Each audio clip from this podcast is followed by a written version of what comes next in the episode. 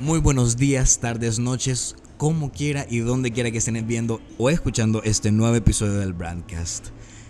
En esta oportunidad, eh, parte de nuestros sponsors es Party People, un party supply donde ustedes pueden comprar absolutamente todo. Tienen una fiesta, tienen un party, tienen un hangueo, ustedes saben. Pueden comprar lo que ustedes quieran. partypeoplesb.com entran a la página y ahí van a ver infinidad de cosas las cuales ustedes van a poder comprar y van a poder hacer que su fiesta llegue a un siguiente nivel. Sin más que agregar, hoy me encuentro con un invitado, con una leyenda, digámoslo así, en el mundo del marketing, publicidad y relaciones públicas. Con, menciono parte de, los, de las cosas o de la trayectoria que mi invitado de hoy ha tenido más de 10 años de experiencia en todo lo que tiene que ver en coctelería y a su vez en relaciones públicas y siendo embajador de marca. A su vez con más de 100 tragos de autor. Realmente no sé cómo le hace para no repetir eh, trago en cada evento y a su vez con más de 100 eventos organizados por parte de Ron Flor de Caña. Sin más que agregar, Carl, un gustazo, bienvenido al Brandcast, ¿cómo estás? Un gusto estar con ustedes en esta oportunidad. De verdad, muchas gracias por invitarme. Es algo que muy pocas veces se logra hacer en este mundo. Sí. Pasar más activo detrás de una barra. Totalmente. Viendo todo el tema de marcas con las que tú estás trabajando. Y muy pocas veces se da la oportunidad de sentarte y poder platicar. Ok. Sí, me imagino. O sea, la vida, o por lo menos lo que uno considera la vida de un embajador de marca, siempre es ocupada. O sea, si de hecho te agradezco el tiempo que, que has tomado en estar aquí en el Brancas, siempre es ocupada casi, casi siempre la vida de un embajador de marca. Sí, la verdad nos toca estar, como decimos, de arriba hacia abajo, siempre buscando la forma de cómo estar posicionando la marca, estar trabajando de la mano con bares, restaurantes, de la mano con gente que hace eventos, hoteles y muchas veces en eventos privados. Pero vaya, eso es ahorita, lo que estamos haciendo nosotros ahorita, pero ¿cómo empieza Carl en todo esto? Porque no es que un día dijiste, bueno, voy a ser el, el embajador de Ron Flor de Caña o algo por el estilo. ¿Cómo fue tu origin story? No, o sea, esto empieza hace 17, casi 18 años. Wow. En un tema de que todavía yo era menor de edad. Pero eh, mi papá tenía No un sé si le amigo. pueden dar vuelta al micrófono. Mi papá tenía un amigo Ahí, que eh, tenía un bar. Entonces, yo en vacaciones pasaba en el bar viendo en qué ayudar. En las vacaciones de diciembre. en las vacaciones, diciembre más que todo. Ok. Semana Santa y agosto era más familiar. Sí. Pero más o menos, antes tú quedabas en octubre, a principios de octubre de vacaciones, regresabas allá por enero. Ah. Y esos tres meses, uno siempre buscaba qué hacer. A mí no me buscaron eh, campos de verano ni cursos de verano, sino que yo me animé y me empezó a gustar el mundo de los bares. Ok. Entonces, el amigo de mi papá me permitió empezar a llegar, empezar a ver el negocio. O sea, siempre te llamó la atención. Siempre me llamó la atención el tema de los bares, los licores, el tema de la vida nocturna, que es algo muy distinto a lo que toda la gente piensa muchas veces. Existen lugares de vida nocturna que los podemos ver como high energy, fiestas, discotecas, pero hay lugares como bar- bares lounge que son más tranquilos, donde tú buscas llegar a platicar, relax, estar más tranquilo. Existen lugares donde vos vas con tus amigos muy frecuentemente que ya te conocen con el nombre, te saludan, te tienen la mesa reservada y ya sos Ujú. amigo chero del bar. Entonces empiezo yo allá por el 99, 2000 Ok. a empezar a visitar este bar. Un bar muy famoso en el área de la zona de la San Luis que se llamaba Los Tres Diablos. Los tres diablos. Entonces empez- empezamos ahí y más o menos como a los 15, 16 años, él ya me permitió eh, empezar a preguntarle al bartender Plaza qué era lo que hacían. Yo al principio llegaba, les ayudaba limpiando mesas, limpiando la barra, empecé a entender el mundo de los inventarios, les ayudaba a sacar conteo de botellas, conteo de cervezas. Pero dos años después de estar haciendo eso, que a mí ya me había interesado y que él había visto Sí. que yo repetidamente llegaba, me permitió empezar a meterme en el mundo de la O sea, coctelería. empezaste eh, en vacaciones y de ahí me imagino que a pesar de que estabas estudiando, seguías yendo. Eh, mi papá me dijo, la fiesta de anoche no te tiene que repercutir el día de mañana. Tú tenés clases, tú tenés que hacer tus tareas, tú tenés algo que hacer, pero si anoche te desvelaste, el día siguiente no lo puedes cancelar. Eso, o sea, acabas de, de decir una frase bastante interesante. La fiesta de anoche no te tiene que repercutir en el día de mañana. Claro. O sea, se puede salir a janguear, se puede salir a disfrutar de la noche, pero sin dejar a un lado las obligaciones. Claro, claro. O sea, el tema de que mi papá siempre nos, nos crió a mi hermano y a mí fue un padre soltero. Mi madre nunca estuvo con nosotros durante mucho tiempo. Sí. Entonces mi papá nos intentó educar de una manera responsable, pero de una manera también que tuvimos mucho libertinaje a pesar de la edad que teníamos. Yo tenía permiso de salir solo desde los 13 años. Wow. Sí, el gran libertinaje. Sí, pero bastante. yo sabía que mis castigos no eran que te iban a quitar el Nintendo, que no te iban a dejar salir a jugar con tus amigos fútbol, no. Mis castigos eran no salir en la noche. Entonces, Y eso era lo que te gustaba en aquel claro. entonces. y eh. era bien era bien divertido porque era la confianza que todos los papás de mis amigos tenían con mi papá. Entonces, nos reuníamos en la casa los viernes. Ok. Eh, muchas veces mis amigos se quedaban hasta el domingo y nosotros les decíamos el viernes o el sábado, mira, queremos ir a la zona rosa. Vaya, ¿quién va de adulto responsable? Teníamos un primo que era mayor, tenía carro, él nos Ujú. llevaba y él nos regresaba a la casa. Y básicamente no era salir a beber, era salir a ver los lugares, que ya empezaba de novio con alguien, entonces ya podía salir. Y era tener historias para el día siguiente en el Que colegio. contarse. Entonces, así empiezo. Me mantengo en ese bar durante más o menos 5 años. Y a la edad de los 18, eh, me tocó emigrar a Santa Ana. Ok. Me voy a vivir con unas tías a Santa Ana durante 3 años. A Santa Ana, ok. Entonces, más o menos, empezando, quiero ver, finalizando a los 17, empezando a los 18. Me regreso a los 21 años y en el tiempo que yo estuve en Santana, sí ya no me dediqué al tema de los bares. Me dediqué a un tema de a unas, eh, a una corporación o a una parte de gobierno que se llamaba Secretaría de la Juventud, Ok. que eran organizaciones de jóvenes. Gente que ayudaba en temas de catástrofes, temas de campamentos, todo eso. Pasé Ujú. involucrado ahí tres años. Y cuando me regreso a vivir a San Salvador, me vine ya con un trabajo en un bar. Ok. Un primo me llama y me dice, mira, necesito una persona que me ayude Ujú, ujú. porque tienen un desorden en este bar y a vos siempre te ha gustado eso, ¿te animás? Démosle. O sea, ya tenías el histórico, ya la gente te- Claro. te, conocía por eso, necesitaban ayuda y vos llegaste. Y me hablaron, Ok. me hablaron. En ese momento ya me había graduado de bachiller, no había entrado a la universidad porque yo tuve un parón de universidad de cinco años. Ok.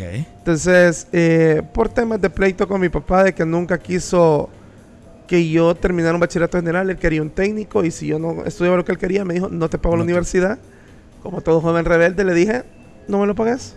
Y Ahí- ahí de un vemos. general. Agarré un bachillerato general. Yo no quería estudiar 13 años de mi vida, sino que yo quería salir rápido del colegio Sí. y obviamente buscar un trabajo. Jamás pensé que iba a empezar en el mundo de los bares. O sea, nunca- principio- No lo tenías en la mente, solamente te gustaba. pero Solamente me gustaba como hobby. Eh, te comento, yo quería ser abogado. En serio. Yo quería ser abogado y en el camino descubrí que a mí me aburre la lectura, me da sueño. En serio. Entonces, o sea, ¿cómo va de ser abogado a ser bartender? Claro. Ok. claro, entonces yo aprendí que en el colegio si quería no estudiar, me tenía que sentar adelante. Prestar atención porque yo tengo una muy buena retentiva. Entonces, yo en bachillerato jamás te abrí un cuaderno para estudiar. Yo también soy así. Yo también soy Sí. así. Yo soy de tu team. Sí. Es, es así. retentiva, pero yo buscaba sentarme adelante por el tema de que uno se distrae. Sí, es cierto. Entonces, toda la vida fue el que se sentaba adelante, no era el nerdo, pero era el que salía con buenas notas, con tal de pasar y graduarme. Ajá. Entonces, cuando me vengo a San Salvador, me vengo en el 2006. Y justamente mi primer día de trabajo fue cuando el FA jugó contra el Boca Juniors. Ah, ok. Fue histórico tu Fue primer día de histórico porque trabajo. yo ya tenía las entradas para el partido. Y yo no pude ir a ese partido, yo soy amante del fútbol. Y no pude ir a ese partido porque ese día me presentaba a trabajar. O sea, y yo te entré tocó enojado. decidir. Yo entré enojado. O sea, era la decisión de empezar un día de trabajo que no sabía si ibas a funcionar o no. O, dejar la de responsabilidad. Exacto, dejar la responsabilidad a un lado e irte a un partido. Y en ese momento me dijo mi papá, eh, la decisión es tuya, ya está grande. Solo recuerda todo lo que yo siempre te he dicho. Si quieres ser una persona de éxito en la vida, en algún momento te va a tocar dejar a un lado de disfrutar porque tenés que tener un compromiso, tenés que tener un trabajo que te exige el tiempo. Me puse en la mente y dije, ok, empecemos. O sea, y tenía, tiene concordancia, tiene relación con lo que la fiesta de ayer no Claro. te, no Sí, te afecte. No te afecte. Nosotros de éramos de las personas con mi hermano que íbamos a la una o dos de la mañana y como desde pequeños nos enseñaron a andar solos, Sí. nosotros teníamos que estar a las 7 en el colegio. Yo vivía en la Laico, allá por la Universidad Nacional, y estudiaba en Antiguo Cuscatlán. Y yo me venía en bus. Algo Entonces yo tenía que salir una hora antes. Sí, Dormía mínimo. cuatro horas, me despertaba, me dormía un rato en el bus y llegaba al colegio a recibir clases. Y sacaba buenas notas a pesar de todo Te eso. soy sincero, yo tengo fuertes y tengo habilidades. Mi debilidad era la materia de lenguaje y la materia de química. Matemáticas, sociales, ciencias. Conta- eh, contabilidad, todo lo que sea números a mí me interesaba. Pero estar leyendo libros. ¿Yo para qué quería leer un libro de una historia? O sea, no me llamaba la atención. Yo no iba a estudiar lenguas, ¿para qué Yo no iba a quería estudiar leer? lengua, Ah, exacto. Y era el típico eh, alumno que decía, ¿y eso a mí para qué me va a servir? Ajá. Hoy por hoy siento que sí, si le hubiera puesto un poquito más de esmero a la lectura, me hubiera servido más porque leyera más cosas y no le hiciera tanto por YouTube. Gracias que existe YouTube, podemos ver los videos. Google, ¿verdad? Sí. Si San Google no lo tiene, no existe. Cabal. Entonces, en el 2006 arrancamos en ese bar. Llego hasta el 2008, 2000, principios de 2009. Ujú. Y un amigo me habla y me dice, mira, este, necesito un bartender para una, ya una corporación, ya algo fuerte. Pero, pero, un paréntesis. En todo ese tiempo que tu chero te había llamado, o sea, no el de la Corporación. Fuerte, sino que el anterior, ¿eras bartender o eras administrador del bar o qué, qué, Hacíamos, hacíamos de todo, te comento. Yo entré en un bar que estaba ahí por la cima. Ok. El dueño tenía varios negocios. Entonces a mí me anduvo rebotando. De negocio. Empecé en bartender, empecé a manejar la barra. Luego él vio el potencial que yo tenía, me pasó a cajero. Ok. Empecé a manejar ya todo el tema de las cuentas. Como cajero solo me tuvo cuatro meses. Y yo le había organizado todo el área de inventarios, todo el área de donde estaba el desperdicio, que era la cocina, y había incrementado el flujo de caja porque ya teníamos un flujo constante de dinero que se veía reflejado. Vaya, aquí abro paréntesis. O sea, no solamente llegabas y hacías lo que te correspondía. Porque, ¿qué? Ser cajero, eh, te pagaban, dabas el vuelto y ya. Claro. Sino que vos fuiste más allá. Claro, lo que sucede es de que no es como hoy en día muchos pintan los negocios. Negocios pequeños, negocios que empiezan desde cero y empiezan a crecer, los empleados son todólogos. Todos hacemos todo. Y en ese punto, la esposa del dueño me decía, mire cara, ayúdeme. No entiendo dónde está la pérdida en este negocio. Todos los meses estamos saliendo en rojo o nivelados. Entonces yo ya me metí al área de bodegas y al área de cocina a ver qué era lo que estaba a pasando. ver qué es lo que estaba sucediendo. Y a mí siempre me ha gustado también el tema de la cocina. Entonces, como dicen, nunca te pelees con la cocinera.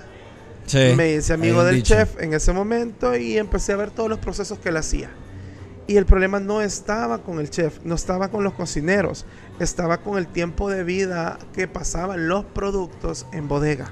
O sea, había caducidad en Había caducidad demasiado rápida porque no había un cuarto frío, porque las temperaturas no eran adecuadas, Ajá. porque se golpeaban muchas veces las latas, no se daban cuenta que venían maltratadas. Sí. Eso te afecta en los productos. Sí, sí, sí. Una vez empezamos a ordenar eso, la comida mejoró.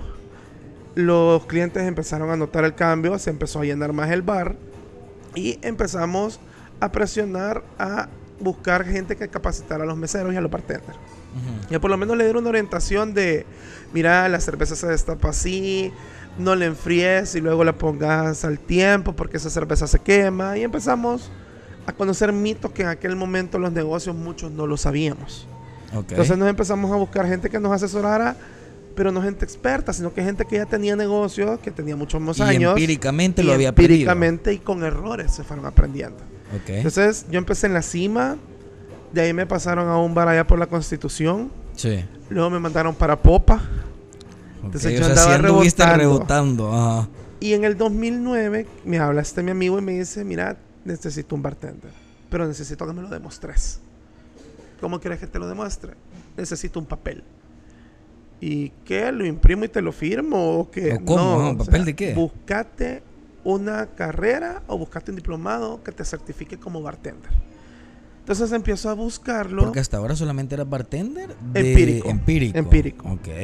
Ya para ese momento yo ya estaba un poquito loco, ya empezaba yo a crear cócteles, empezábamos a jugar con las Ok. pocas cosas que teníamos. Los sabores, las sensaciones y todo eso. Exacto, empezábamos a robarnos cosas de cocina para meterlas en tragos para ir probando. ajá. Entonces, desde ese momento ya empezábamos a crear cosas.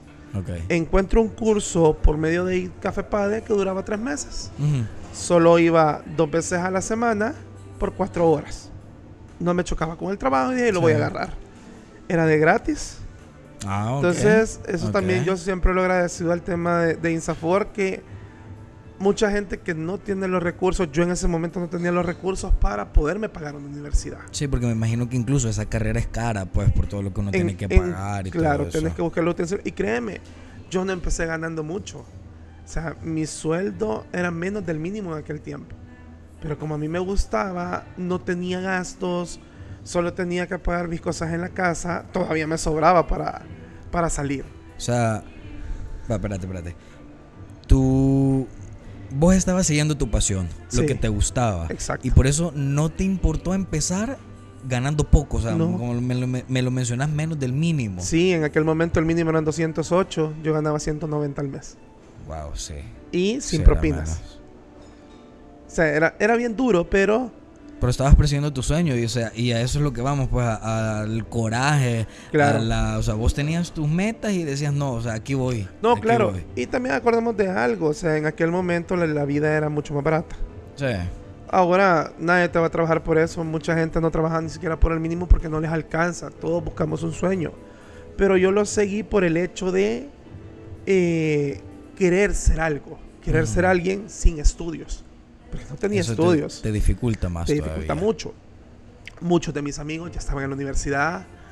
eh, yo los veía que salían, llegaban al bar donde yo trabajaba y yo los atendía. Entonces, es un choque de emociones porque os decís, hey, me lo vienen a tirar en la cara. Sí. Luego me di cuenta que era un apoyo. Que ellos decían, en vez de salir a otro lugar, mejor vamos a ver acá. Y yo como estaba en la caja o estaba Ah. como bartender o muchas veces ya estaba como gerente, yo me podía sentar con ellos Sí, sí, y sí. poder molestar un rato mientras estaba supervisando todo. Ujú, ujú. Te puedes Eh, tomar un break. No es un break, sino que es como que ahora le decimos el lobbying que Ah, tenés que hacer con los clientes. y no lo sí. solo con ellos, sino que habían clientes ya conocidos y yo me sentaba con ellos a platicar. Ahora, yo tengo una regla, yo en mi trabajo no bebo. Ok. Yo puedo estar en un evento y me puedo tomar uno o dos tragos Hasta ahí. en todo el, todo el evento. Porque yo soy demasiado perfeccionista en las cosas que, que estoy haciendo. Entonces, llegaban mis amigos, me apoyaron y en ese momento me sale la oportunidad, entro a FEPADE y ya no me volvieron a hablar. Ujú. Ok, dije yo, ya tengo el certificado de bartender. Ok. Pero estando ahí me di cuenta que estaba la carrera de gastronomía de Ujú. IDCA O sea, para ser chef. para ser chef. Ujú. Y yo me fui emocionado de mi papá y le dije, quiero ser chef. Está loco, me dijo. Quiero ser chef. Ok. Esa carrera es cara, me dijo. Bueno, vamos a ver dónde lo hacemos. Yo ya había limado asperezas con mi madre y mi madre me dijo, yo te pago la mensualidad. La mensualidad no era cara, yo pagaba 45 dólares al mes. Sí. IDCA te daba todo y solo tenías que ocupar tu uniforme y tus cuchillas. Ujú, ujú. Pero ya era un poquito más eh, costoso porque yo seguía trabajando. Ok. Y ok, que ok. entras a esas clases a las 6 de la mañana, salís a las 5 de la tarde. Yo entraba a las 6 de la tarde a trabajar y salía entre las 11 y las 2 de la mañana. O sea, te tocaba Jalado. jalado. Jalado. A los 3 meses de estar ahí, se nos da el primer curso o tu primer examen, que era montar un plato de comida en un plato bonito. Ujú. Y todos mis amigos nos fuimos a Undiza y cada plato valía 15 dólares. Ganas de llorar, te lo digo. No, hombre, tranqui, dale. Gracias por la confianza, de verdad. Ese día yo me senté a llorar. No tenía el dinero. Bien. Yuca. Dos días después, O sea, yo bien me acuerdo que sí me senté a llorar. Dos días después me hablaron. Mira, no sos. No es plaza de bartender, es plaza de lavar vasos. Pues. Y es solo viernes y sábado. Uy, pero viernes y sábado. Mira, y el pago son 15 dólares diarios. O sea, eran 30 a la semana. 30 a la semana. Uy, qué, qué difícil. Y se me acerca un amigo y me dice, no seas bruto. Ahí están tus platos. Y se me encendió el foco. Trabajo un fin de semana Ajá. y me compro los platos que necesito para mi tarea. Llego, trabajo y en ese momento era la barra más grande de este país. Era un restaurante. Ok, ok. El siguiente fin de semana me vuelven a hablar. Mire, venga. Y así continuamente durante dos meses. Mm, Entonces yo mi fin de semana ya lo tenía comprometido con ese negocio. Mi otro trabajo solo era de lunes a viernes y yo descansaba sábado y domingo. Entonces cambié turno con un amigo que me diera viernes libre y yo cubría domingo el de él. Ah, Empezábamos ok. a hacer Sí. tramafas con los horarios. Sí, sí, sí. Entonces yo trabajaba toda la semana. De domingo a De domingo. domingo a domingo y estudiaba de lunes a viernes. Ok, sí te tocaba bien matado. Al mes y medio de estar en ese lugar lavando vasos, me dicen, te queremos en barra. Pero vas a atender a los meseros. Ajá. Y había otro bartender plaza que atendía toda la barra. Y a mí me daba duro. O sea, yo me peleaba con los meseros. Teníamos 21 meseros. Bastantes. Y éramos dos bartenders atendiendo a 21, 21 meseros. meseros. Y todos se llegaban a gritar que la comanda, que aquí, que allá. A los dos meses, me ganó la plaza de bartender. Entonces yo ya no atendía meseros, tendía barra. Vaya. O sea, ven, realmente qué, qué historia la tuya de superación. Empezaste solamente lavando platos dos días a la semana. Lavando vasos dos días a la lavando semana. vasos dos días a la semana. Sí. Y de ahí vieron tu potencial. O sea, te esmeraste. Sí, porque no y me ahí fue quejaba. donde te vieron. Yo no me quejaba, o sea, al final eran montañas de vasos. Y yo nunca me quejé. O sea, era para lo que yo estaba trabajando, era para lo que me habían contratado. Y yo siempre decía, yo no me voy a quedar aquí. Yo quiero ser un bartender. O sea, vos estabas viviendo ese momento y estabas haciendo Viendo lo que te tocaba. Sí, pero, Pero, vos viendo tenías futuro. claro tu, tu, tu objetivo. Viendo futuro. Cuando llego a la plaza de bartender, ahí fue donde todo cambió. Porque yo ya empecé a ganar bien. Te digo que yo mis primeros seis meses de cocina, sí, los vi a palitos. Sí. Eh, que buscaba y me comía las uñas para ver cómo hacía. Pero gracias a Dios siempre salía y siempre estaba el apoyo de mi familia. Una vez empiezo a ganar, le digo a mi mamá, mamá, ya trabajo, ya gano, me voy a empezar a pagar yo solo todo. Ok. Y ya era donde empecé a meter presión a mis amigos de cocina y empezamos a subir el nivel de los platos. Porque yo les decía, señores, hoy yo tengo el dinero. Gastemos más, no importa. Yo voy a poner Pero el vamos extra, a subir pero el nivel. demostrémosle a los de segundo año que somos mejores. Porque el reto siempre es primero contra segundo. Ok, ok. La carrera dura dos años. Sí. Entonces nuestro, segun- nuestro final de año fue espectacular porque nos volamos la barba. O sea, veo esa peculiaridad de que vos tenías claro en que querías, en lo que querías ser y que Sí. querías ser el mejor en mejor eso. en eso. O sea, porque esa onda de tengo la plata, hagámoslo. O sea, no te quedaste, bueno, tengo la plata, me lo gasto en esto. Gasto sino esto. que tu, tu, tu mentalidad era, tengo la plata, men, yo quiero ser el mejor en Mejoremos esto. en esto. O sea, Ok. si sale un error, si perdemos algo, bueno, que se pierda, pero así aprendemos. Eh, llego al segundo año y en ese año en una de las materias era bartender. Ok, ok, pero yo con la persona que daba la clase ya nos llevábamos bien. Sí. Porque ellos ya habían visto que yo venía trabajando dentro de una barra. Cuando yo llego al curso de bartender, me dicen, Carl, levántese. Sí, yo no te voy a dar clases a vos, me. Ya tenés años de experiencia en bar. Porque en aquel entonces eras el, el que atendía El la que barra. atendía en, la el, barra. en el bar, ¿verdad? Que me, que me ¿Podemos comentabas. decir marcas? Dele, dele. Yo era el bartender de Tucson. Viejo. Sí, yo empecé ¿En lavando. serio? Yo empecé lavando platos en Tucson y vasos. En Sí, serio. y llegué a manejar ese monstruo de barra con Qué dos leyenda, amigos. Qué leyenda. Entonces- o sea, porque no son dos, tres pelones los que llegan a Tucson, viejo. O sea, No. es cantidad de gente la que llega. Nosotros, yo estuve en el año que El Salvador le ganó a México en el Cucatlán. Ajá, ajá. Nosotros El famoso 2 a 1. El famoso 2 a 1. Yo tenía 280 personas entre barra y terraza. Y eran, bien me acuerdo, rompimos récord ese día. Fueron 20 barriles de cerveza que servimos. De 200 vasos cada uno. 20 barriles de cerveza. Era una locura. Entonces, yo ya estando en Tucson, nosotros ya creábamos, ya los tres bartenders llevábamos como que, mira, hoy se me, sacó- se me ocurrió un sabor a mango, que tenemos de mango. Nada. Pero mira, yo vi que en la nochera hay una chera y mango, robémoselo, va, llegamos, Ujú. le cambiábamos el mango por otra fruta y ese día sacábamos un trago con mango. Le dábamos la prueba a clientes y si les gustaba, lo metíamos al menú. Ujú. Entonces empezamos con todo ese proceso. Entonces mi profesora me dijo, usted le va a dar la clase a sus amigos.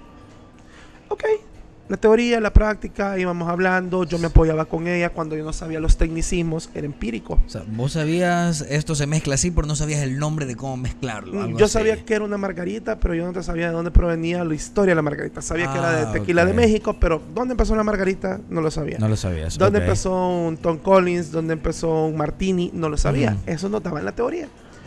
Lo complicado fue cuando me dicen, mira, vos vas a calificar a tus amigos. El examen final es presentar un trago. Sí. No le puedes ayudar a nadie porque nos vamos a dar cuenta y te voy a aplazar la materia. Y vos lo vas a calificar. Y eran tus cheros con los que vos dijiste, "Ah, vamos Era- a mejorar los, los, Era mi los platos". curso, mi curso de ingreso. Ya llevábamos año y medio juntos. Todos, los 20. Porque éramos 20 por sección. Sí. Y era, mire, no me haga esto. O sea, voy a andar en enemistades, me- se van a pelear conmigo. Bienvenido al campo laboral, me dijo. En la vida, en el camino, uno hace amigos, me dijo. Pero en algún momento, si tú subís o ellos suben, no te vas a enemistar porque les estás diciendo que está algo mal hecho. Mejor ayudarles a que se esté bien hecho. Calificaciones del 1 al 10, la mayor nota ese día sacó 4. O sea, los tragos de mis amigos estaban Eran que dejaban una- ciego a alguien. Eran una babosada Sí. los tragos de tus cheros. Ok. Entonces les dije, y se te enojaron, me imagino, se te armó el no, revolú, nos reíamos. O sea, de Ah, verdad nos ok. reíamos porque me veía en la cara. Y yo les decía, y ya lo probaron, sí, sí, está rico. Y lo probabas y me- bien me acuerdo, un amigo es un martini de maracuyá y no Ok. le metió azúcar. Entonces la maracuyá estaba Ácida, amarga, ácida, limón, el Sí. vodka se le había pasado a la mano, o sea, era casi intomable. Ok. En aquel momento uno de valiente, el hígado lo tiene bueno. y le, le hicimos frente. se terminaron el sí, trago. Pero al final de ese día, la profesora nos dijo: Esto es una experiencia, no lo voy a calificar en base a esto. Ya se dieron cuenta que su amigo sí no es parcial. Su amigo es imparcial. Él no tiene por qué estarles ayudando. Ahora, O sea, Car- solamente era una prueba Ajá. la que la profesora les había puesto. ahora tu examen es, Carmen, que esos mismos tragos sepan bien en 48 horas. Tenés que ayudarle a los siete grupos Sí. A que mejoren ese trago en 48 horas. En 48 horas me lo vuelven a presentar y si todos pasan, Car, vos pasás. O sea, si eran. La mayor nota fue 4, quiere decir que todos los siete grupos, todos los Se tragos quedaban. no servían ninguno. Se quedaban. Y vos si aplazabas materia, te tenías que repetirlo un año después, Como la universidad. como la universidad. Qué basura. Entonces, le metimos frente, le metimos frente. Nuestro trabajo final de ese año, creamos un yogur con licor de café. Un yogur. ¿Sí? Hicimos... Al principio queríamos, en ese momento imagínate qué tan loco estaba yo. Yo había visto que había Ok. fresco en polvo. Sí, sí. nosotros queríamos hacer... Algo ajá, así, ajá. Nosotros queríamos hacer cerveza en polvo. Cerveza Solo echarle agua y ok. que fuera cerveza. Ok, cerveza instantánea. un- un amigo de mi Idea papá- millonaria, señores. Idea Ya millonaria. está saliendo, ya, ya- ya vi unas ahí por TikTok. Está bien. y te cuento que eso fue en el 2010, 2011. O sea, desde ahí ya veníamos locos. Sí, está Entonces, bien. Un amigo de mi papá es ingeniero químico y nos estaba instruyendo en qué hacer. O sea, iba a salir caro el proyecto. Sí. Pero yo con mi locura de que, bueno, o sea, yo estoy ganando, no gasto en nada más que pasajes, comida. Y ni ropa, porque todo era uniforme de Filipina, pantalón y yo de ahí me cambiaba, me iba al trabajo y era uniforme de trabajo, yo no gastaba en ropa. Sí, sí. Y para salir, como mi ropa no se ocupaba y estaba nueva. Ahí estaba nueva. Entonces, el dinero no lo ocupaba. Entonces, hagámoslo. Miren, aquí el problema es que nos podemos meter en problemas con las productoras de cerveza, ¿verdad? porque no Ajá. existían cervezas artesanales, teníamos que agarrar una cerveza ya industrializada y hacerla. Y hacerla, ajá. Y de ahí me sale la mía, mi papá me dice, mira, y ustedes toman café. Sí, todos. ¿Y qué desayunan? Leche, yogur, granola. ¿Y si hacemos un yogur con café? Y yo, como siempre, haciendo lo sano e insano. ¿Y si le metemos licor? Ok. Entonces la mamá de una amiga sabía hacer queso. Y nos enseñó a hacer yogur. Y de ahí empezaste a Ajá, hacer. hiciste el empezamos la fórmula. Yogur, café y. Y como el yogur se te corta y el alcohol con leche se corta, se nos fue más fácil. Ok. Y lo embotellamos en vasitos de yogur y todo. Hicimos O sea, la marca, presentación, todo, bien. Porque nuestro trabajo era crear una marca. Y lo hicimos. Veo, veo que. el- o sea, las ideas siempre son. ¿Y si.? Y si ¿Y hacemos si, esto. ¿Y si hacemos esto? ¿Y Claro. si.? Entonces me gradúo, sigo. Antes de graduarme, tres meses antes de graduarme, salgo de Tucson. Ok. Y se me da la oportunidad, ya graduado, de empezar a abrir dos casinos.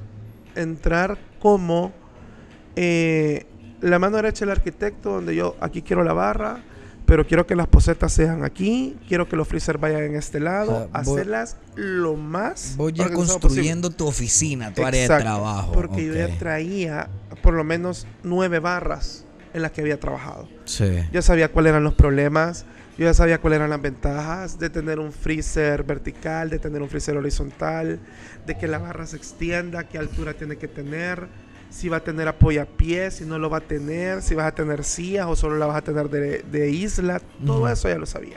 Ok. Entonces monté dos, uno en Sonsonate y uno aquí en San Salvador.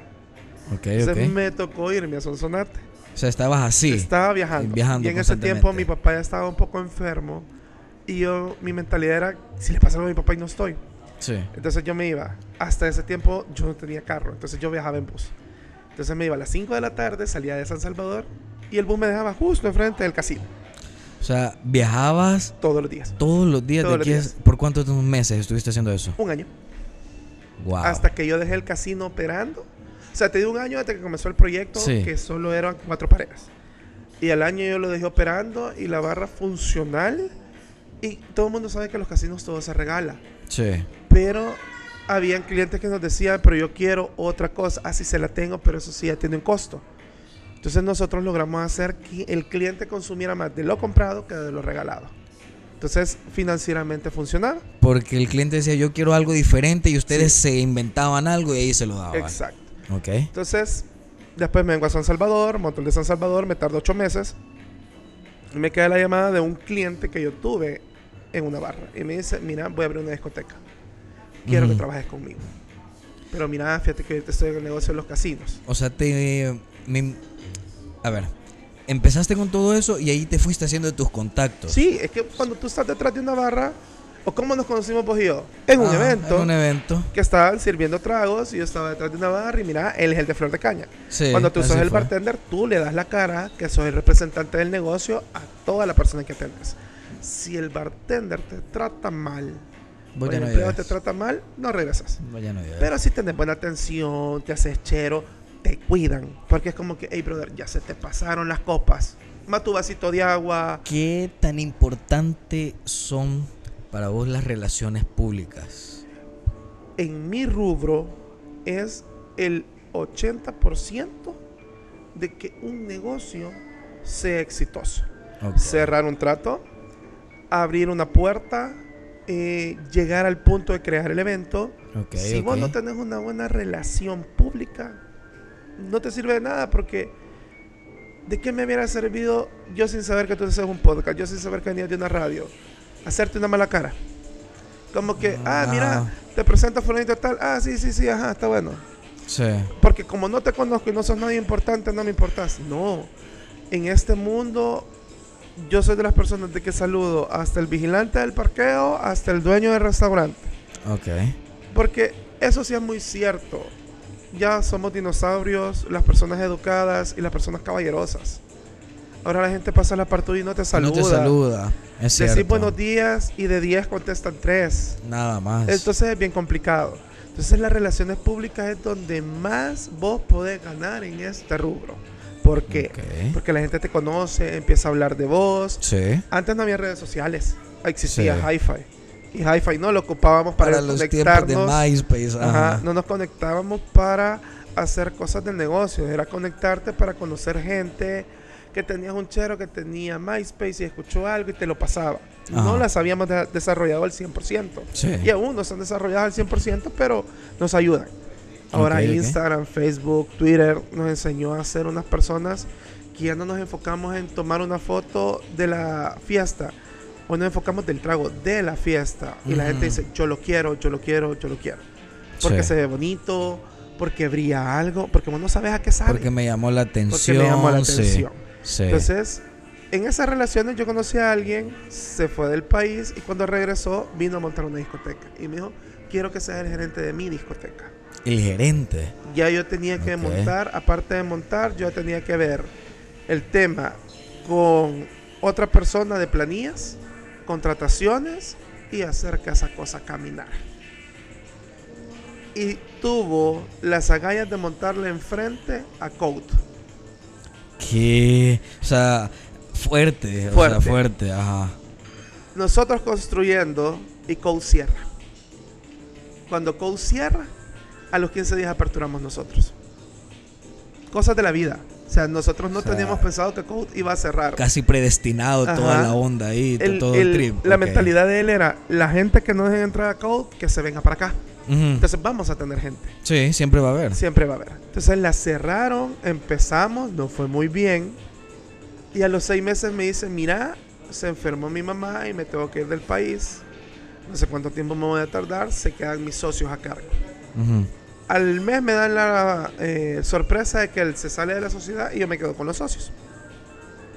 Todavía mantuvimos la discoteca abierta como ocho meses más. Vos tomaste el lugar de él en la Sí. sociedad. No, yo No. nunca he tenido eh, las agallas de meterme en una sociedad de ese tipo, todavía. Sino que me quedé operativo. Siempre manejándoles todas las finanzas. Yo en algún momento iba a ser el bouncer de la puerta, el que cobraba. Porque en ese punto era, en aquellos tiempos era donde tú más ganabas, pero donde podías más perder. Sí. Porque no había un control. Sí, Entonces sí. ahí fue donde empezamos a implementar los tickets, empezamos a implementar muchas cosas donde llevábamos un conteo. Porque nosotros recaudábamos alrededor de 50, 60 entradas por noche, porque era un lugar pequeño, pero entre 10 a 20 dólares la entrada. Y ese dinero es fuera de lo que consumís adentro. Entonces, Ah. si nadie te lo reporta, cuando sabes cuánta gente entró. Entonces, y muchas veces como es chero tuyo, Y ahí fue de donde alguien, empezaste a ver todos esos controles y a tomar, Exacto, a tomar cartas en el a asunto. tomar decisiones para que fueran rentables. Cierra esa discoteca y me muevo a una agencia de publicidad. Esa agencia de publicidad necesitaba un bartender. Porque una, una marca de licores estaba contratando para hacer degustaciones en supermercados. Ah, ok, ok. Empiezo a hacer degustaciones en supermercados y da la sorpresa, era la marca de Rombotran. Rompotran, ok. A los ocho meses de estar trabajando en esa agencia, me dice Rombotran, venite directamente conmigo. Y así es como entró a distribuidora salvadoreña. Ajá. Ahí entré como mixólogo. Ya era la persona que le creaba toda la coctelería de este país a Ron Flor de, a, a Botrán y a Zacapa. Ok, ok. Durante cinco años estuve ahí.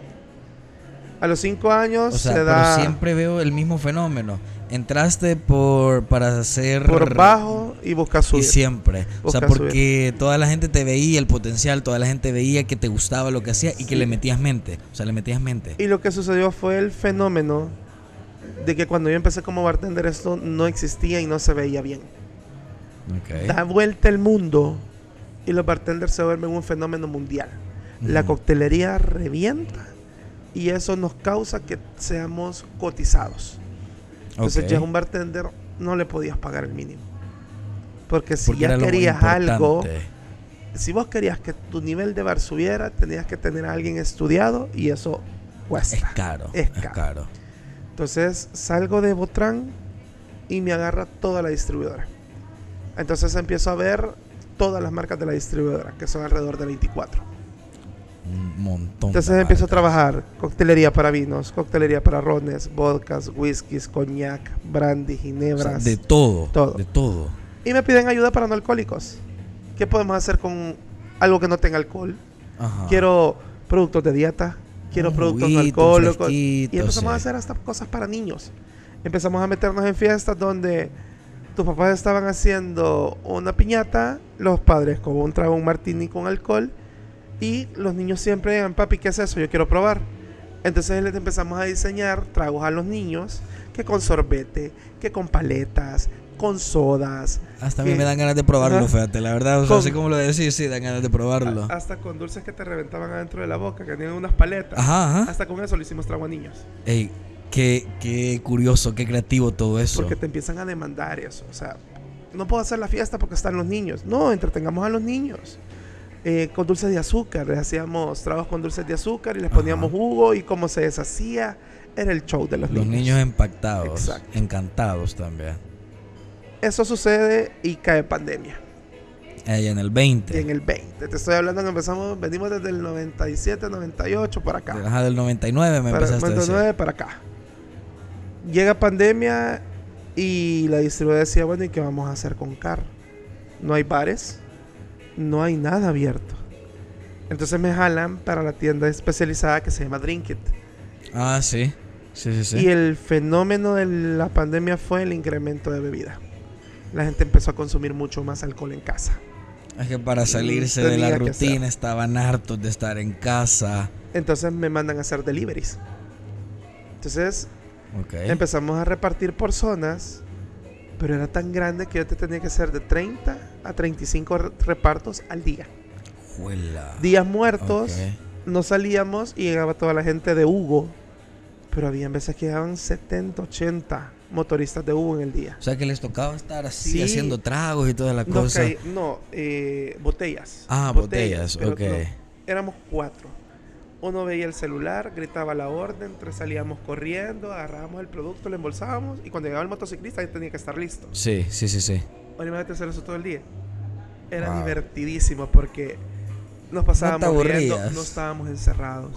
Salías a la calle con una carta de permiso y te sentías intocable. Sí, es cierto, es pero cierto. te sentías en una película. No veías un alma en la calle. Era desierto, El Salvador estaba desierto.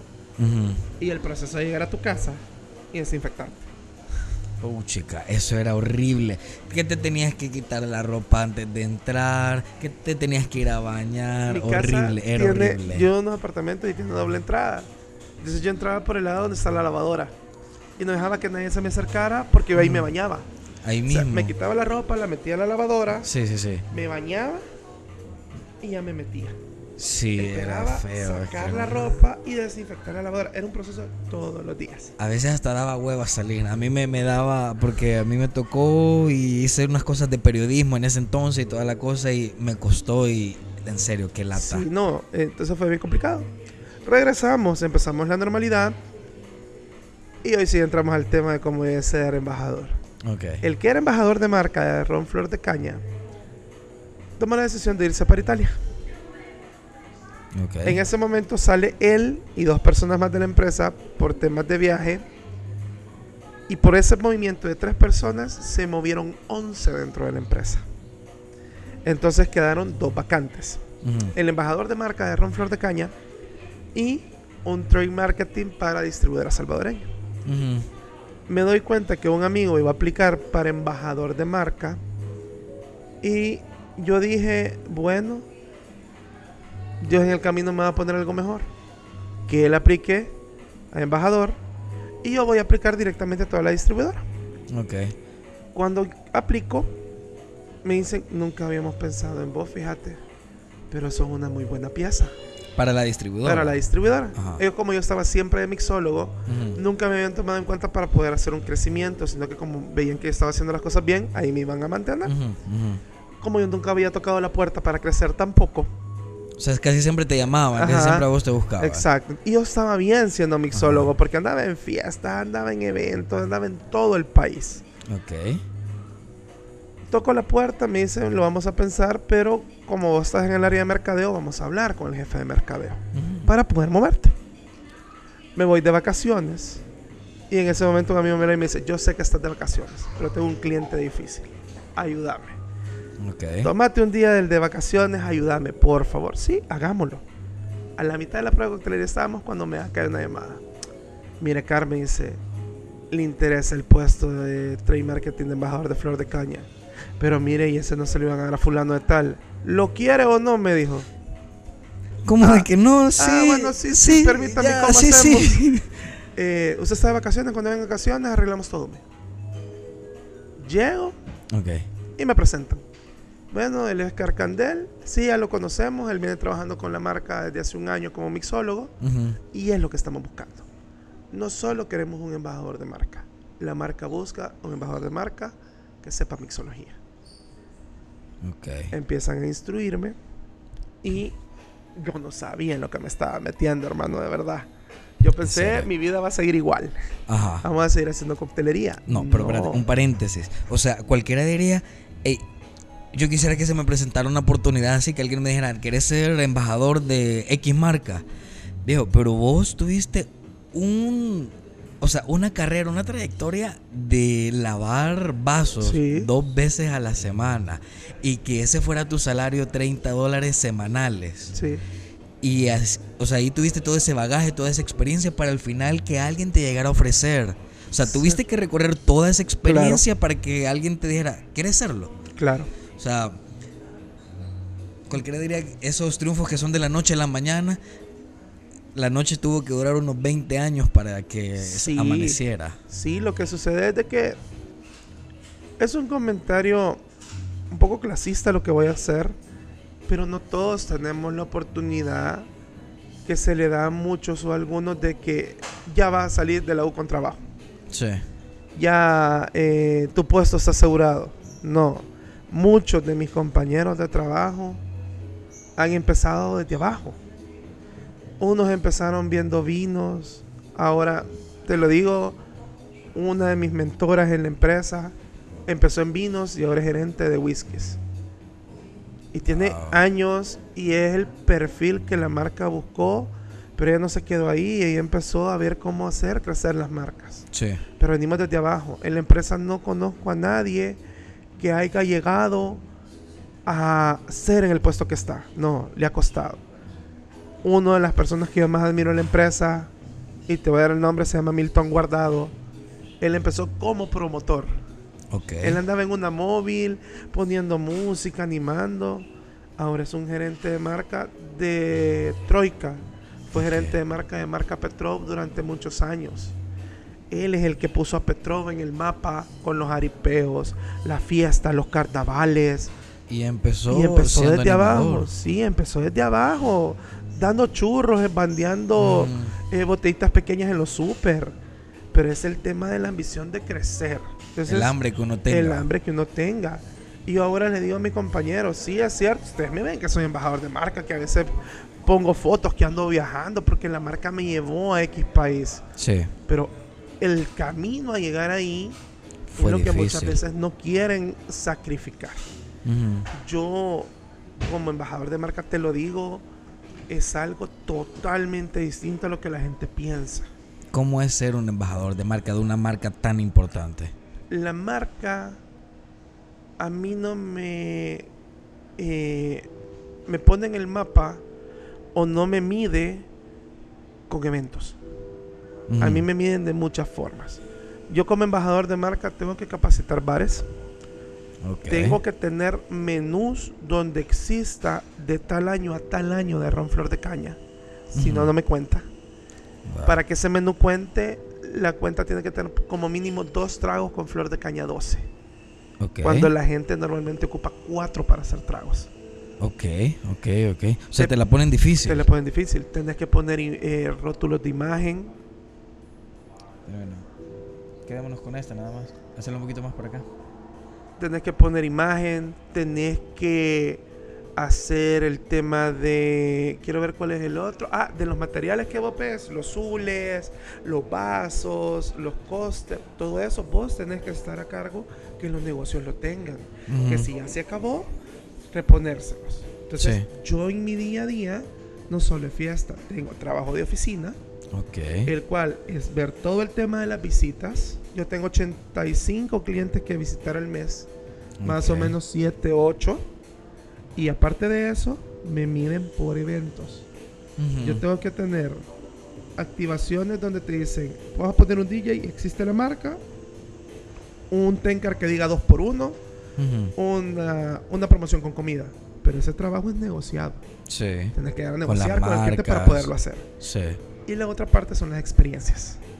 La experiencia, una de ellas la voy a hacer ahora, se llama Shake and Sip, que es que vos le das la experiencia a personas que preparen su cóctel, que ahumen su cóctel, que hagan una cata cinco sentidos con el ron, demostrarles que somos una marca Ujú. ecoamigable, que estamos en pro del medio ambiente, que somos una marca que somos cero azúcar y cero gluten.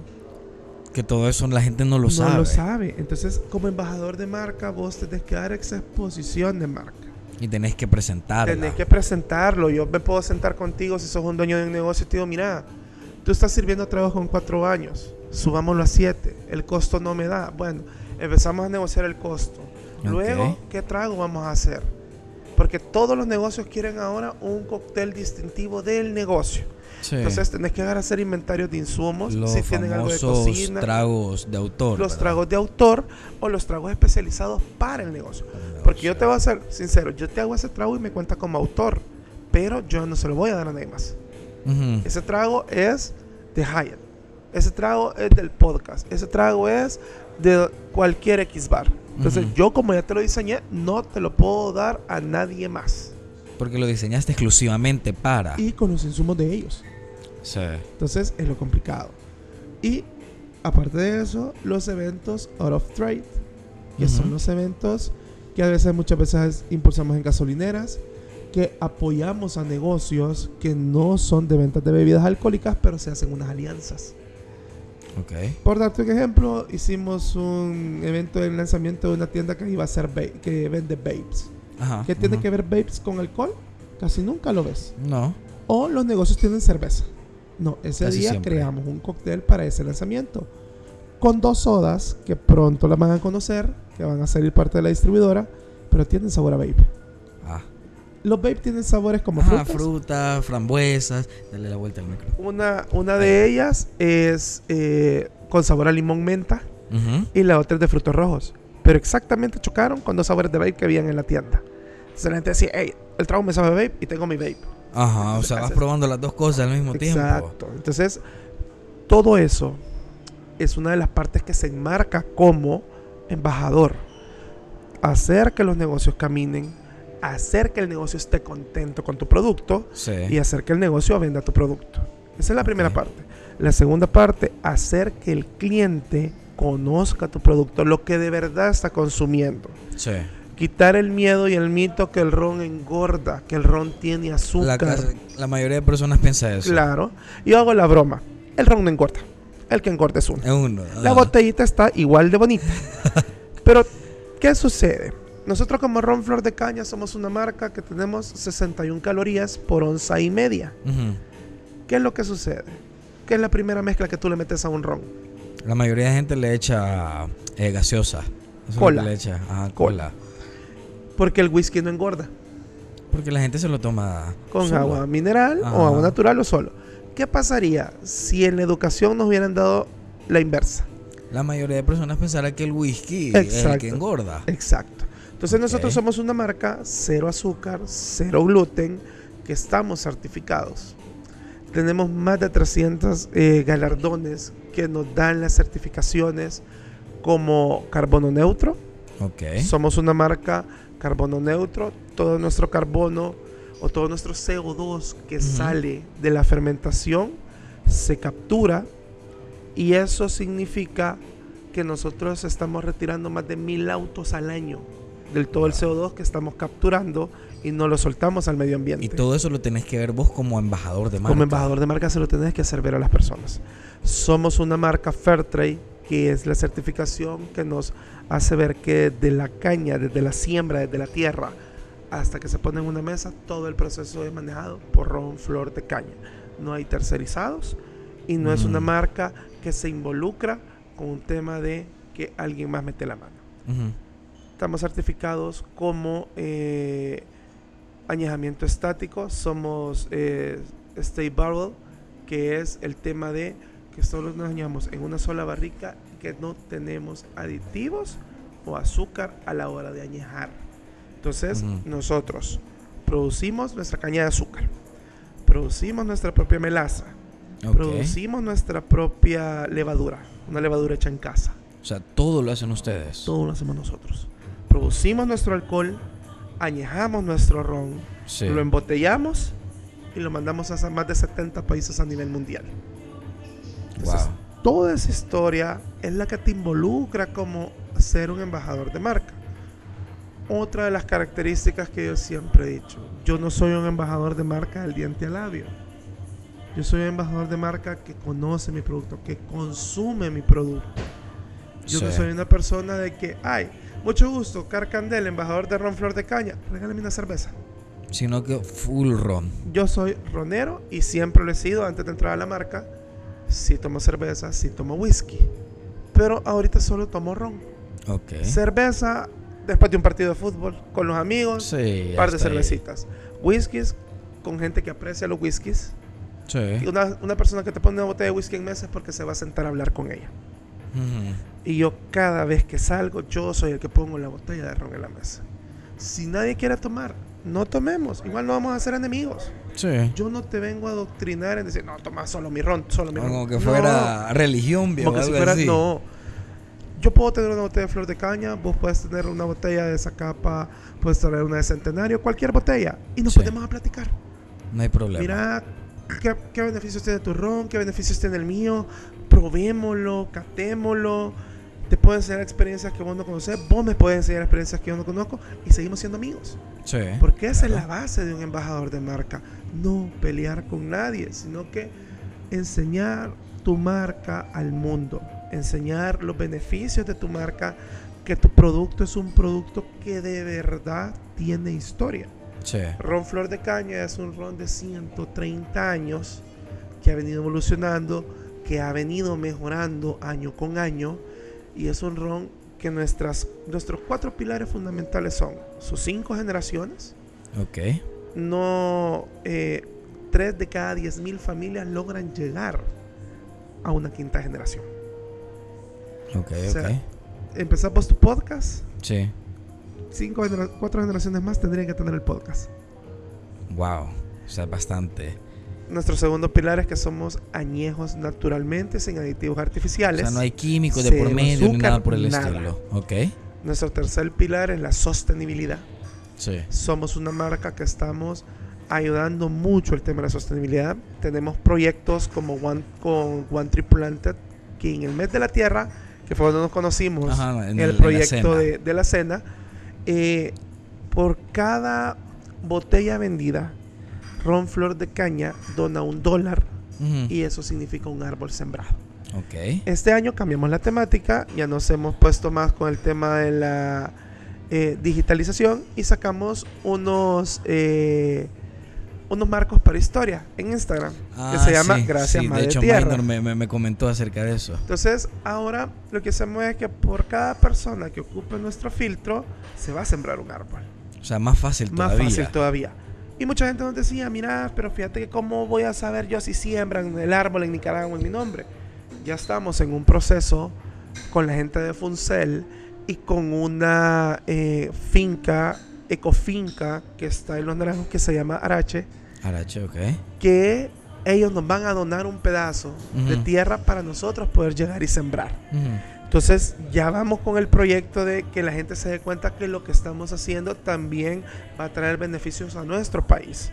Somos un país que estamos creciendo en industria, que estamos creciendo en vivienda, pero tenemos que también mantener un poquito el pulmón de este país Sí. en sembrar árboles. Totalmente. Entonces, nosotros eh, básicamente estamos enmarcados en eso para poder hacer que nuestra marca sea una marca que a nivel mundial dé ese granito de arena, tanto en la sostenibilidad, en una marca que somos cero azúcar y cero gluten y que somos una marca con historia de más de 130 años. Veo de que sí, o sea, realmente no solamente lo decís, sino que lo demostrás. Que un embajador de marca tiene que saber, tiene que consumir y tiene que creer en su producto. Claro. Ya para ir finalizando, Carl, no sé, porque hay mucha gente, mucha gente que piensa y dice, men, yo quisiera ser un, embajador de marca, de X marca, por esto, por lo otro. ¿Qué consejo puntualmente le darías a todas estas personas que quisieran llegar a eso? es independientemente de la marca que tú quisieras representar, primero empapate en eso. Y no solo en una marca, conoce de todas. Yo te puedo hablar de rones, Pero como te puedo hablar de whiskies, de vodkas, de coñac, de ginebra, Conoces toda la cerveza, industria. toda la industria. Ajá. Procesos, Ok, ok. envasados, si son, eh, si traen aditivos, si no traen aditivos, de qué región son. Ujú. Cambiémonos de tema. Si a vos te gusta la música, quieres ser un embajador de X marca de música, ok. Empezá a averiguarte de la música. Empezá desde dónde nació, qué historia tiene, ropa, comida, eh, bienes y raíces. Hay gente que quiere ser embajador de edificios de lujo. Sí, es Ya, cierto. Yo quisiera ser embajador en Dubái, mi hermano, pero todavía no llegamos a eso. Pero ¿qué pasa para llegar a eso? Empezar a estudiar. O sea, ¿desde cuándo empezó el crecimiento en Dubái? Dubái empezó en 1984 Ujú. y a la fecha ha ido creciendo. Y porque yo quiero ser de eso, te puedo hablar de Dubái. Pero como no me interesa mucho, por decirte Fiji, yo no conozco mucho de Fiji. Ajá. Pero si a mí me ponen el reto, lo haces. Segundo, acepten los retos. Aceptar, No- aceptar los retos. No llegamos. Yo no llegué a ser embajador de marca de la noche a la mañana. Yo No. nunca pensé ser un Fueron embajador de 20 marca. años. Casi 20 años de días nublados y días soleados. Sí. Nunca le hagamos mala cara a que vamos a ganar poco. En esta vida yo siempre lo he dicho, empezar ganando poco porque todas las industrias empiezan a probar para ver si creen en vos. Y poco a poco, mediante tú vayas creciendo, tu bienestar económico va a crecer. O sea, tenés que empezar a ganar poco para de, porque, o sea, sos vos quien tiene que demostrar. Claro. O sea, sí, qué bien, si tú empezás ganando bastante o un buen sueldo, qué bien, pero mantenete y aspira más. Sí. O sea, Sí. Somos totalmente. humanos, siempre queremos más. Y yo te soy sincero, yo muchas veces sí quiero más dinero, Ujú. pero quiero más experiencia, quiero más conocimiento, Sí. que eso me puede traer más dinero. Pero yo ahorita no voy a llegar donde mi jefe a decirle, jefe, quiero ganar 10 mil dólares y no puedo comprobar que esos 10 mil dólares se van a rentabilizar 100 veces más. Sí. O sea, no, no tenés como, o sea, no solamente llegas a pedir, No, sino que tenés que llegar y decir, demostrar eso. Y para poder demostrarlo, inviertan en ustedes. Si a ti te gusta tomar fotografía, empezá con una cámara pequeña e invirtamos en un lente después. Invirtamos Mm. en un flash después. En un mejor lente. Sí. En un celular que tenga una buena cámara. Para que cuando vos llegues y quieras vender tu trabajo, no llegues con fotos borrosas. Llegues Sí. con una calidad que la que gente solo diga, la "Sí, ves". te contrato. Exacto. Que pueden pensar que un diseñador te ayudó. que un diseñador gráfico metió mano. No, ¿quieres que se le enseñe? Párese ahí y sacas todo tu equipo. Y le tomas la foto y ahí le demostras. A mí me vienen y me dicen, mira, eh, ¿qué podemos hacer? Me acaba de pasar en esta finca, en esta finca, en esta ecofinca, que ya te doy el nombre porque creo que lo pronuncié mal y me va a perdonar mi amiga porque si no se lo pronuncio bien me va a matar. Y ellos tienen eh, un tema de... Vaya, se llama Ecofinca Larache. Larache. Larache. Larache. Exacto. Larache. Larache. Ah, ok, ok. Y me dicen, fíjate que nosotros tenemos un...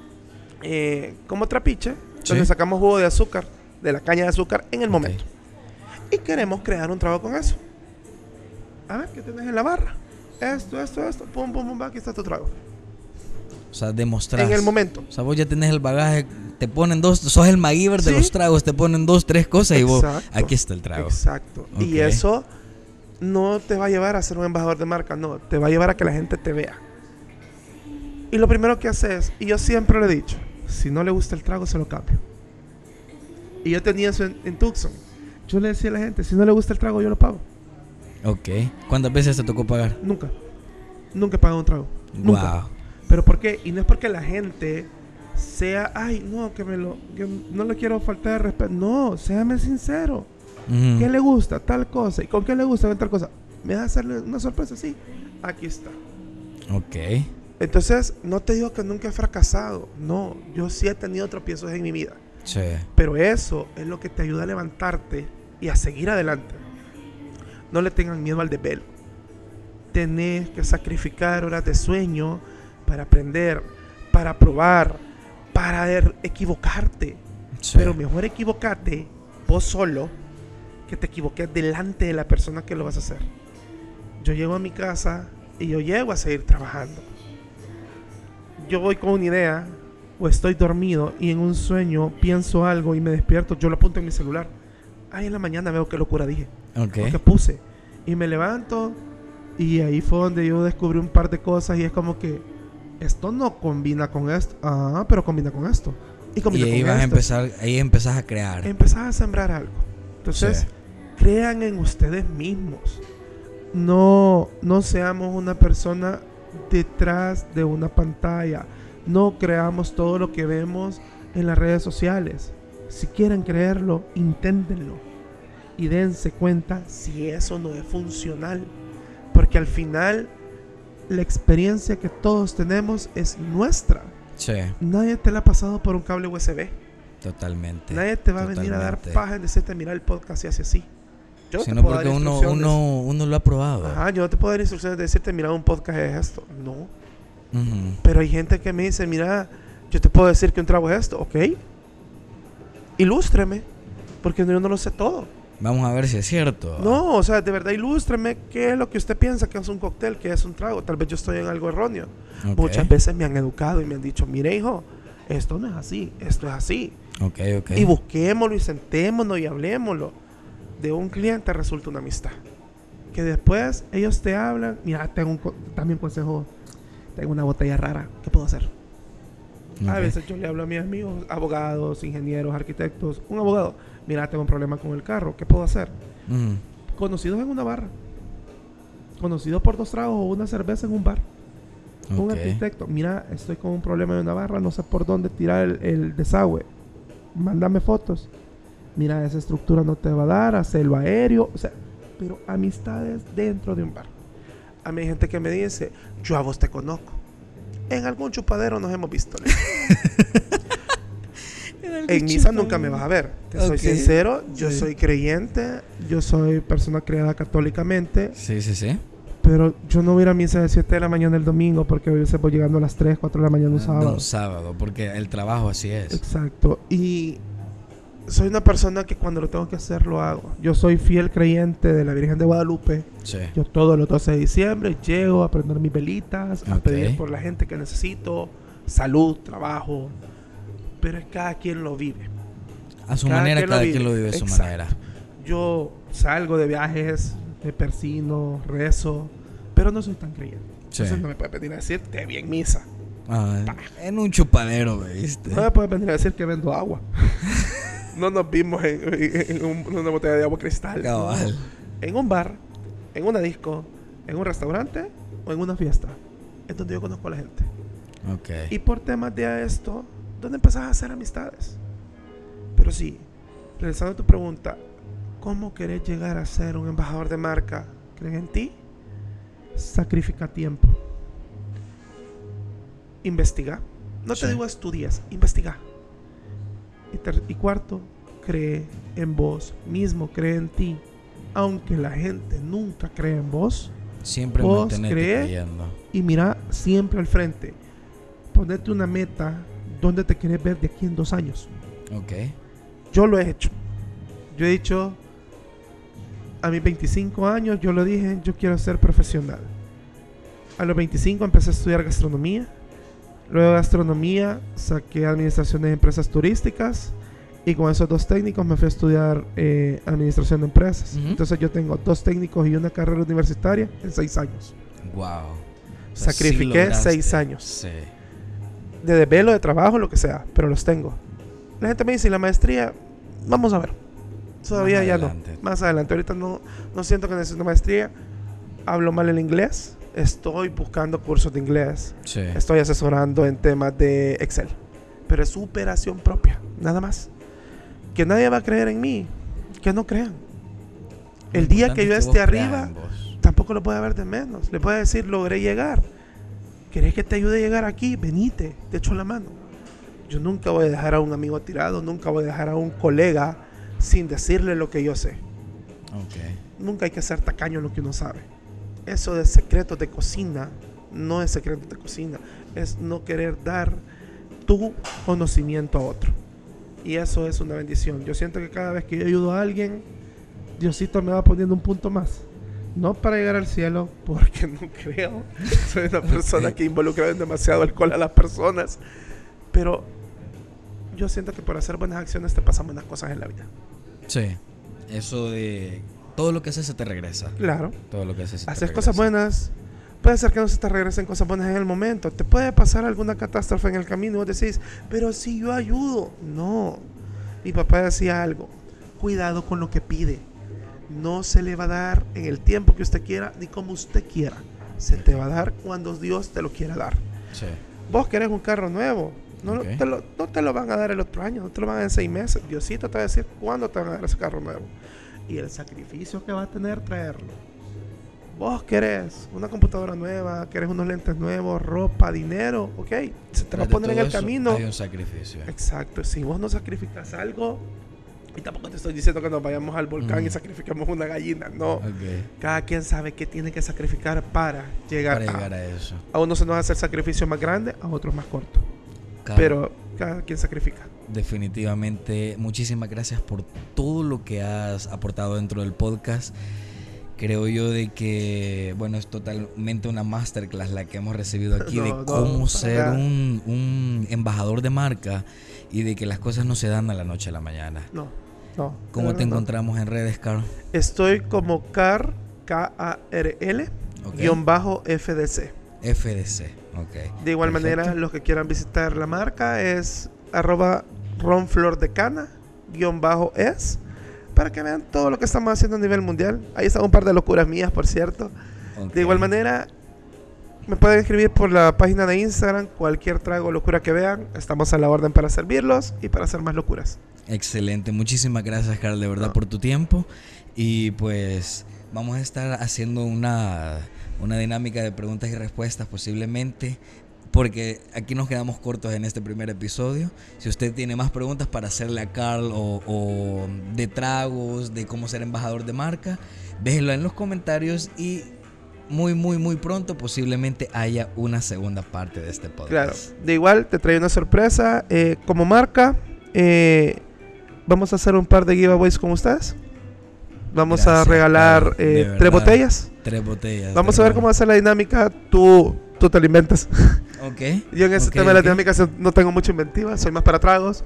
Pero como marca Ron Flor de Caña para el podcast, vamos a estar regalando tres botellas para ver cómo hacemos la dinámica. Para ver, bueno, muchísimas gracias, Carly. No, muchísimas muchas gracias. gracias. a todos mis amigos de Ron Flor de Caña. Gracias. Va, eh, pendientes a las redes sociales de Ron Flor de Caña, las de Carl y a las mías, porque ahí vamos a estar haciendo esa dinámica para que ustedes prueben ese ron y prueben los tragos que Carl tiene para ustedes. Así que sin más que decir, muchísimas gracias. Nos vemos en el próximo episodio. Bye.